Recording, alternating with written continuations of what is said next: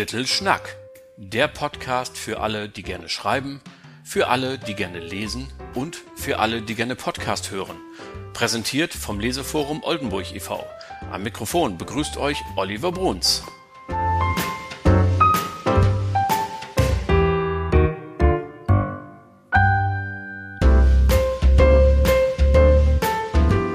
Herzlich willkommen, liebe Schreibenden, liebe Lesenden und alle weiteren Zuhörerinnen und Zuhörer Ihr hört die 16. Folge des Podcasts Little Schnack und schön, dass ihr wieder eingeschaltet habt.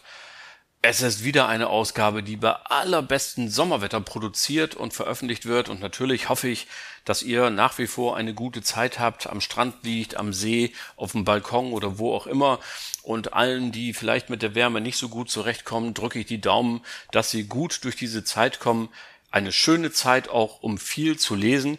Vielen Dank an der Stelle für die zahlreichen Rückmeldungen zur letzten Folge mit den aktuellen Buchtipps von Diana Rutenbeck aus der Buchhandlung Hemmy Oldmanns. Das macht natürlich Spaß zu hören und zu lesen, wenn da die Rückmeldungen kommen und wir merken, da haben wir uns was Gutes einfallen lassen. Heute habe ich nun wieder einen Autor mitgebracht und zwar haben wir ja eine schöne Tradition im Leseforum Oldenburg, Immer am zweiten Dienstag im Monat findet unsere öffentliche Lesung in unserem Vereinslokal Mephisto statt. So war gerade erst jetzt im August Anja Lankenau bei uns und hat sehr, sehr launig ihr Buch Rutschgefahr vorgestellt. Und im September erwarten wir Besuch aus dem hohen Norden. Florian Knöppler heißt der Mann und hat bereits zwei Romane veröffentlicht und nicht nur das. Er ist inzwischen auch hauptberuflich Autor, hat also etwas geschafft, von dem ja viele andere träumen. Er wird uns also am Dienstag, dem 13. September um 19 Uhr zu Gast sein und aus seinem zweiten Buch Habichtland vorlesen. In dem Roman geht es um die Hauptfigur Hannes, der auf einem Bauernhof in Schleswig-Holstein mit seiner Familie lebt und zwar zur Zeit des Nationalsozialismus. Und genau das ist es, was die Familie unter Druck setzt und zu spalten droht. Und wie sie damit klarkommen, davon erzählt die Geschichte. Aber zu diesem Buch, da erfahren wir bestimmt mehr, wenn er bei uns zu Besuch ist. Ich hatte jetzt schon die Gelegenheit zu einem ausführlichen Vorgespräch und das habe ich natürlich mitgeschnitten und möchte es euch nicht vorenthalten. Also, Florian Knöppler im Interview. Viel Spaß beim Hören. Jetzt geht es los.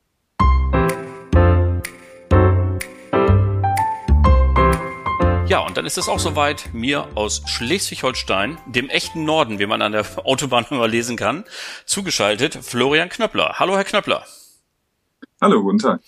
Ich freue mich, dass das klappt und äh, vor allen Dingen darf ich ja verraten, Sie haben ja die Initiative ergriffen sozusagen, denn Sie haben seinerzeit uns mal eine E-Mail geschrieben und gesagt, ich habe hier ein tolles Buch geschrieben und wie wär's, ihr lieben Oldenburger, wenn ihr äh, mir eine äh, Lesung spendiert oder ich mal zu euch kommen darf, sagen wir es besser so rum. Das machen wir ja auch. Im September sind Sie bei uns zu Gast. Aber vorher wollen wir natürlich noch die Gelegenheit nutzen, ein bisschen was von Ihnen erfahren, sozusagen. Wer sind Sie denn so überhaupt? Und äh, ich habe gelernt, Sie sind Jahrgang 66 und haben zunächst mal Romanistik, Germanistik und Philosophie studiert. Woher kam Ihre Leidenschaft für die äh, Geisteswissenschaften? Also Bücher und Romane waren es wirklich schon aus dem jugendlichen Alter. Das mhm. ist ganz früh entstanden, so mit 14 ganz klassisch äh, angepasst äh, Deutschunterricht. Okay, also ähm, noch ein Nutznießer der Vor-Internet-Zeit sozusagen. Vielleicht kann man das so sagen. Ja, ja. es gab noch kein Handy. Auf jeden Fall war die Begeisterung, die Begeisterung war sehr schnell da und äh, dann habe ich äh, eben Literatur studiert, äh, habe gerne Prosa gelesen, habe äh, über Lyrik eine Abschlussarbeit geschrieben und äh, ja, einen gewissen Spaß an Sprache, an Literatur äh, entwickelt. An den Themen, die es darum in den äh, Büchern äh, und auch an der sprachlichen Form. Mhm. Sie sind dann zunächst einmal äh, nicht sofort äh, hauptberuflicher Autor geworden, sondern es hat Sie in die Journalie gezogen. Erzählen Sie mal, wie kam es denn dazu? Nach der Uni äh, habe ich überlegt, was ich machen wollte. Ich hatte auch während des Studiums schon ein paar Sachen ausprobiert, von Verlag über Zeitung, über Radio, Fernsehen, eigentlich alles. Und äh, dann äh, habe ich äh, erste Mal äh, zwei Jahre äh, in einer Lokalzeitung gearbeitet, also eine Ausbildung gemacht zum Redakteur. Habe dann danach aber gemerkt, dass ich doch am liebsten Reportagen schreiben möchte. Einfach weil ich äh, gemerkt habe, Menschen verständlich machen. Also Leute besuchen, dahin fahren und dann in einem Text oder in einem Radiofeature verständlich zu machen. Das ist das, was ich machen wollte. Und äh, im Grunde ist das auch äh, dann bei dem Schritt zum erzählerischen Schreiben, äh, der dann später kam, viel später, äh, der gleiche Antrieb. Mhm. Mir ist dann aufgefallen, zumindest bei dem, was Sie auf Ihrer Homepage veröffentlicht haben, dass äh, das Dritte Reich, die Nazizeit, eine große Rolle spielt. Ist das äh, einfach nur ein politisches Interesse oder äh, hat das mit Ihrer Biografie, mit der Familiengeschichte zu tun? Oder wie kam es dazu, dass Sie immer wieder sich auch, wie jetzt ja auch bei Ihrem neuesten Buch, das Sie uns ja vorstellen werden, Habichtland, das ja auch zur NS-Zeit spielt, dass Sie sich immer wieder mit diesen Fragestellungen beschäftigt haben? Das hängt in nicht nur oder nicht in erster Linie mit einem historischen, rein historischen Interesse zusammen. Äh, das ist natürlich auch da. Aber ähm, auch schon bei meiner Zeit als Journalist, als Reportagenschreiber war die NS-Zeit immer wieder präsent. Ich bin mhm. wirklich immer wieder darauf zurückgekommen. Ich glaube, dass das Wichtigste dabei ist, dass ich mich frage, wie konnte es zu diesen menschlichen Verhaltensweisen kommen? Ja, wie ist der Mensch, dass er sowas tun kann, mhm. auch. Äh, und ich habe den Eindruck, dass im Dritten Reich, also überhaupt in Krisenzeiten, ganz grundsätzlich gesprochen, einfach deutlich mehr zutage tritt vom Menschen. An einem schönen Sonntagnachmittag, alle haben ein Glas Bier im Garten in der Hand, sind sie alle nett. Aber äh, wenn es irgendwie schwierig wird, dann sieht man doch, äh, wer ein loyaler Freund ist und wer äh, sich zu Niedertracht hinreißen lässt und so weiter. Also ja, und außerdem glaube ich, äh, in diesen Zeiten und gerade im Dritten Reich gibt es ja so extreme Gegensätze, die es natürlich heute auch noch in den Menschen gibt. Also äh, da konnte zum Beispiel ein Mensch, der äh, Nachbarn denunziert hat oder Schlimmeres sogar noch, gleichzeitig ein liebevoller Vater sein oder ein ganz loyaler Freund. Ich und erinnere mich da, Entschuldigung, wenn ich da reingrätsche, ja. aber ich erinnere mich an die Diskussion um den Film Der Untergang. Können Sie sich an den erinnern? Ähm, da gab ja. es harte Kritik daran, an dieser einen Szene, wo der Hitler-Darsteller mit den Goebbels-Kindern einen ganz liebevollen Onkel gibt und der spielt mit denen da rum scheinbar oder in einer anderen Szene ist er ja also der größte vorstellbare Verbrecher, den wir uns denken können ist in einer anderen Szene total nett zu seiner nervösen äh, Assistentin, Sekretärin da, die sich vertippt und so und ist da ein ganz zugänglicher Typ und wo man, ich weiß noch, dass es eine Riesendiskussion darum gab. Und ich fand's, aber ich fand's auch richtig, weil ich glaube, meine Meinung ist, das, was Sie sagen, ist völlig richtig. Es sind immer beide Pole in dem Menschen. Es steht nicht auf der Stirn, ich bin ein Großverbrecher. Genau, und äh, auch im Schreiben, äh, in dem, was ich jetzt geschrieben habe, ist es mir wichtig, dass eben beides in diesen Menschen drin ist oder nicht nur sogar ganz oft nicht nur zwei Gegensätze, sondern noch mehr. Also mir sind auch die Figuren am liebsten eigentlich, wenn ich werde manchmal bei Lesungen gefragt, äh, was denn so meine Lieblingsfiguren sind, die äh, nicht so eindeutig festzulegen sind. Also die Hauptfigur bei äh, mir ist es auch nicht, aber es gibt auch noch ein paar Nebenfiguren, die ja nationalsozialistisch überzeugt sind und trotzdem absolut keine Monster oder äh, nicht durch und durch schlecht oder die irgendwie auch interessant und gut sind. Ja, das sehen wir ja heute auch manchmal, den netten AfD-Wähler von nebenan, äh, mit dem man einfach grillen gehen kann, aber der dann, wenn man ihm das zweite Bier gibt, plötzlich merkwürdige Thesen äußert. Ja, spannendes Thema. Sie haben für große Zeitungen geschrieben, für die Taz, für die Süddeutsche etc., aber dann hat es Sie plötzlich zum Radio verschlagen, habe ich gelesen. Wie ist es denn dazu gekommen? Weil das ist ja nochmal wieder ein ganz anderes, ähm, ein ganz anderes Umfeld, würde ich sagen. Ach, das ist nicht so leicht zu erklären. Also es ist nicht so, dass das Medium Radio mich sehr viel mehr als das Medium Print interessiert hat. Mhm. Ich hatte da einfach äh, größere Möglichkeiten, äh, längere Sendeplätze zu kriegen und äh, auch ein regelmäßigeres Einkommen.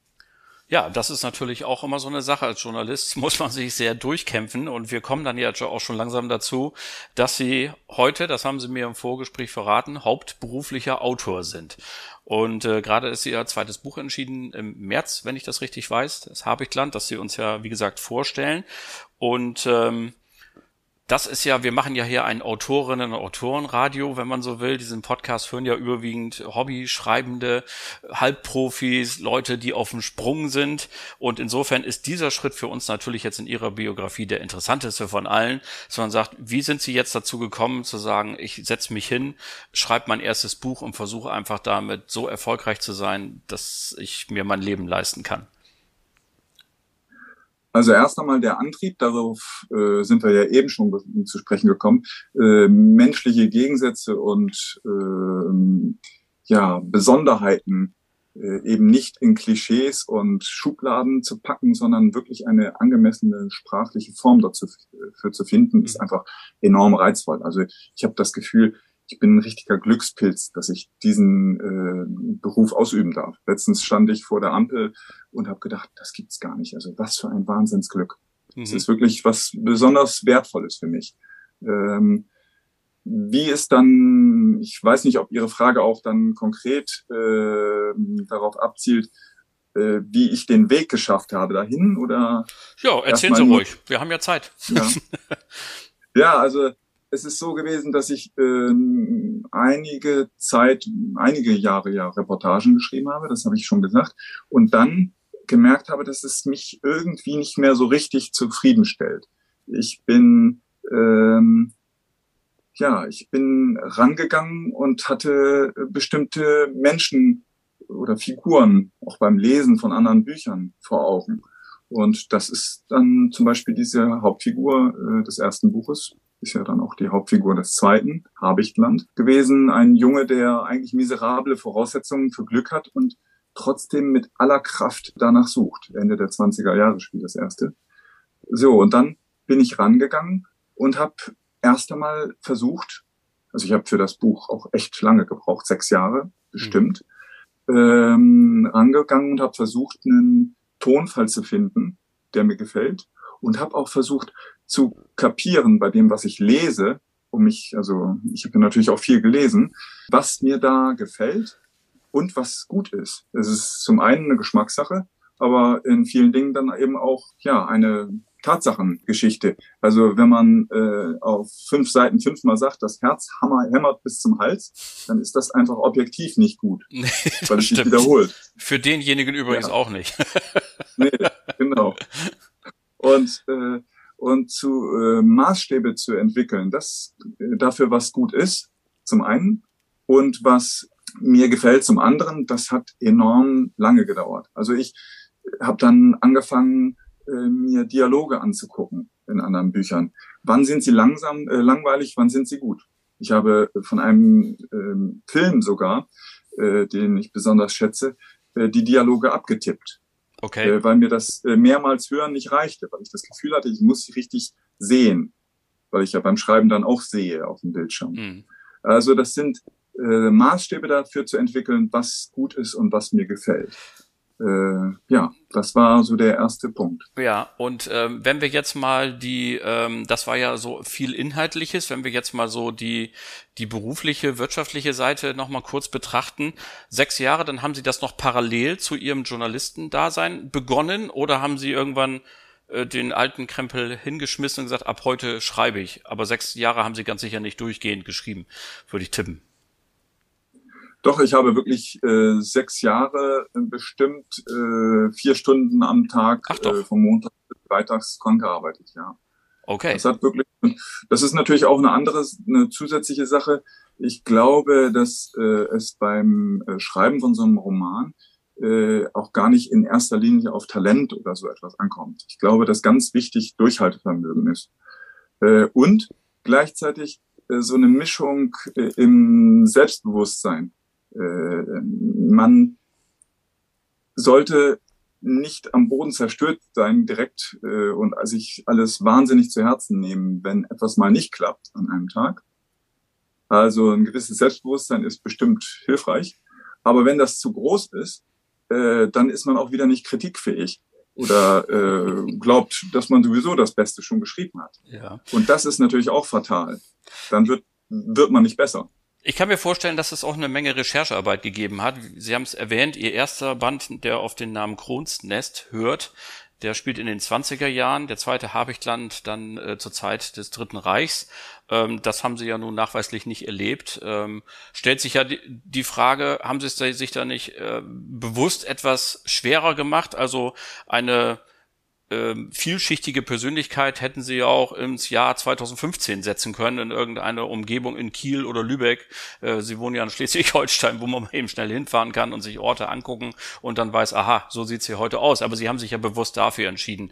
Was war denn da so der, der Grund, sich das ja auch ein bisschen komplizierter zu machen? Ähm, ja, das hatten wir ja schon eben so ein bisschen berührt. Äh, diese Zeit der 20er Jahre und des Nationalsozialismus sind einfach total spannend, finde ich. Okay. Menschlich gesehen. Ja. Das ist, glaube ich, der Hauptpunkt. Und die Recherche war natürlich tatsächlich aufwendig.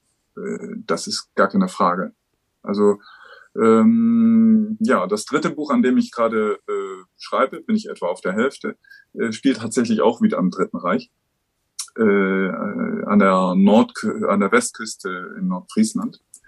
1944. Äh, Und äh, ich habe mir vorgenommen, äh, wenn, wenn ich mit dem Ding fertig bin, dann will ich endlich mal in die Gegenwart.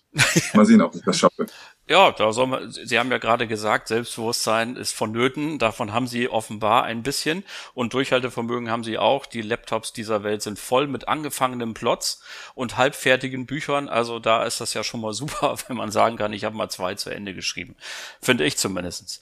So, jetzt war das irgendwann fertig, das erste, das Kronsnest. Und ähm, die Frage aller Fragen ist dann ja immer, die sich auch viele junge Autorinnen, Autoren stellen oder solche, die äh, beginnen, meine ich damit immer wie geht's, wie ist es denn bei Ihnen dann so, so weitergegangen? Also wie findet man denn jetzt einen Verlag und irgendjemanden, der, der sagt, ich lese mir das mal durch? Also üblicherweise liest man immer solche Geschichten, ja, ich habe das Manuskript hundertmal weggeschickt und keiner wollte so richtig lesen. Vielleicht haben Sie Lust, in zwei, drei Sätzen zu erzählen, wie es äh, Ihnen ergangen ist und welche Strategie Sie da an den Tag gelegt haben.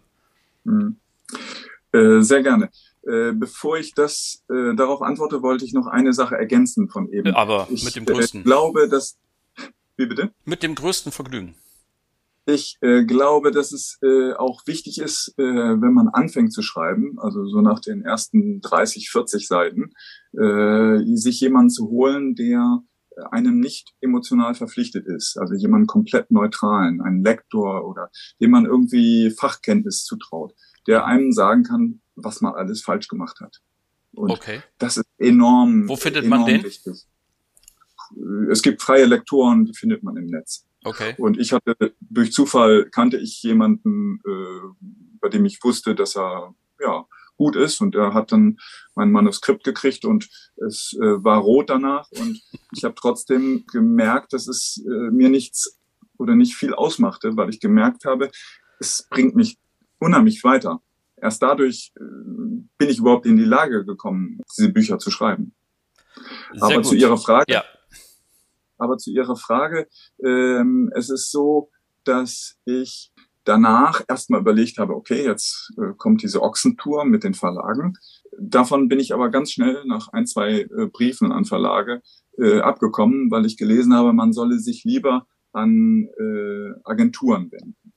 Äh, und das kann ich wirklich nur unterstreichen. Wenn man äh, erst an 100 Verlage äh, sein Manuskript geschickt hat, was fast aussichtslos ist, dann äh, hat der äh, Agent, äh, wenn man ihn denn danach noch einschalten will, einfach verbrannte Erde vor sich. Der hat dann, das Manuskript war dann schon überall und äh, deshalb ähm, können die dann auch nichts mehr machen. Also ich habe dann mit viel Glück äh, eine Agent, äh, Agentur gefunden und äh, die war so überzeugt davon, dass sie gesagt haben, ja, das können wir vermitteln. Und das hat dann auch irgendwann geklappt. Wunderbar. Also, das ist ein ganz wichtiger Tipp, den Sie da gegeben haben, den wir hier sofort notiert haben. Äh, Agenturen suchen eine Agentin, einen Agenten statt äh, zum Verlag direkt. Ich denke ja auch immer, das muss man ja auch mit seiner Seele aushalten, wenn man eben hundertmal Absagen kriegt oder gar keine Antwort. Nicht? Also man ist dann ja doch irgendwann stolz und hat da irgendwie so ein fettes Pamphlet dann ausgedruckt vor sich liegen. Äh, heute verschickt man es natürlich als PDF, aber sicher hat man sich das ja zu Hause wenigstens mindestens einmal da vor sich liegen und dann kriegt man ständig Absagen. Das tut auch nicht gut. Also insofern glaube ich, dass das eine gute Idee ist mit solch einem, ähm, mit solch einer Agentur. So, aber nun wollen wir natürlich, ohne allzu viel vorzugreifen, Sie kommen uns ja wie gesagt besuchen, nochmal ein paar Worte zu Habichtland verlieren. Da geht es ja wieder um Hannes und wir sind jetzt in der NS-Zeit äh, angekommen. Die Diktatur ist ähm, im vollen Gange, möchte man sagen, und das spielt hier in einem kleinen Dorf äh, in Schleswig-Holstein. Ja, und da findet man alles. Man findet die Überzeugten, man findet Lehrer, die den Kindern Härte beibringen wollen, man findet äh, Mitläufer. Äh, nicht zuletzt auch Hannes ist ja einer, der dort ein, quasi ein kleines Amt übernimmt, um ich habe es zumindest so verstanden, dass er seine Familie nicht gefährden will, dass er einfach sagt, ich versuche so viel mitzuschwimmen, dass mich alle in Ruhe lassen. Ähm, auch das ist ja ein äh, viel beobachtetes Phänomen in Diktaturen.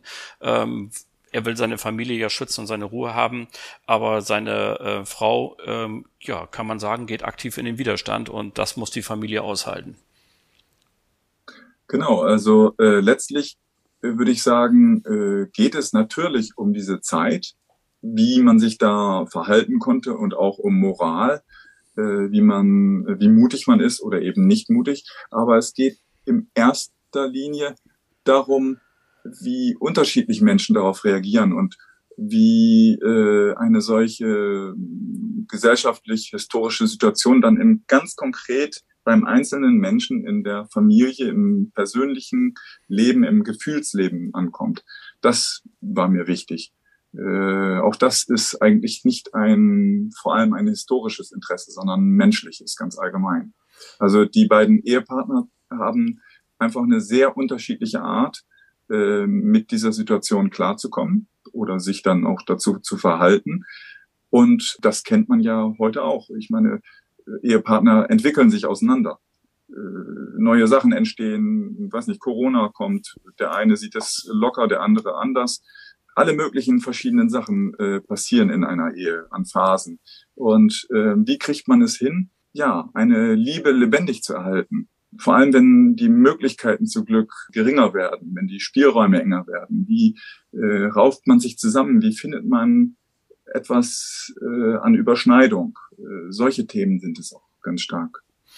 Mich hat das eben äh, auch sehr berührt, was Sie vorhin gesagt haben. Also es geht ja häufig um die Frage, ähm, wie reagieren Menschen, wenn sie unter Druck geraten. Ja, also das ist der vorhin noch äh, nette Nachbar oder meine Ehefrau, mein Ehemann, je nachdem, ähm, war bis vorhin noch total nett und jetzt äh, plötzlich äh, komm, gerät man unter Druck sei es eben durch eine politische, gesellschaftliche Situation oder sonstige Einflüsse, Corona etc. Und man kann das fast nie vorhersagen, wie Menschen da reagieren. Okay. Zum dritten Buch, das Sie, wo Sie dabei sind, ist das eine weitere Fortsetzung oder beginnen Sie eine neue Geschichte? Eine neue Geschichte. Die Leser von äh, Kronsnest und Habichtland und auch der Verleger haben äh, mich dringend gebeten, eine äh, Fortsetzung zu schreiben und äh, das sozusagen auszubauen zu einer Trilogie. Mhm. Hätte ich eigentlich auch gerne getan, aber es ging irgendwie nicht.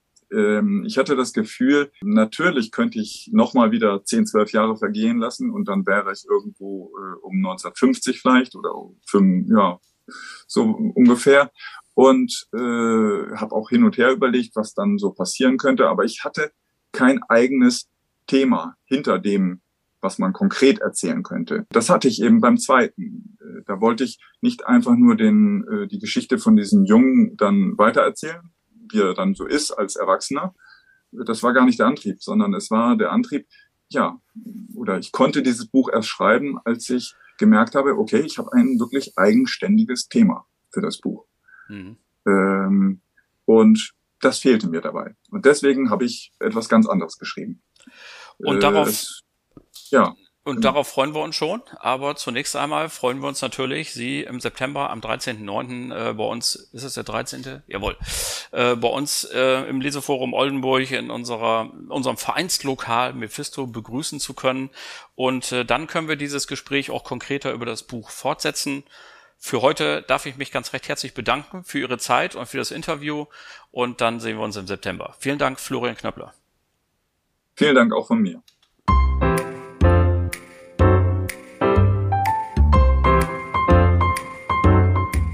Das war es dann auch schon wieder für heute. Ganz herzlichen Dank an Florian Knöppler für dieses Gespräch. Wir freuen uns auf deinen Besuch. Das wird bestimmt super. Am 15. September gibt es die nächste Folge Little Schnack. Dann habe ich wieder einen Florian zu Besuch, aber Florian Gerlach. Auf den Namen hört er. Er hat sich mit einem Pseudonym in die Welt der Literaten eingebracht und schreibt nicht nur tolle Geschichten in verschiedenen Genres, sondern ist auch finanziell damit erfolgreich. Also Grund genug, auch bei ihm mal genau hinzuhören, wie ihm das gelungen ist. Da könnt ihr euch schon alle darauf freuen. Bis dahin wünsche ich euch alles Gute, viel Spaß beim Lesen, allen, die schreiben, tolle Einfälle und euch allen überhaupt nur das Beste. Euer Oliver Bruns.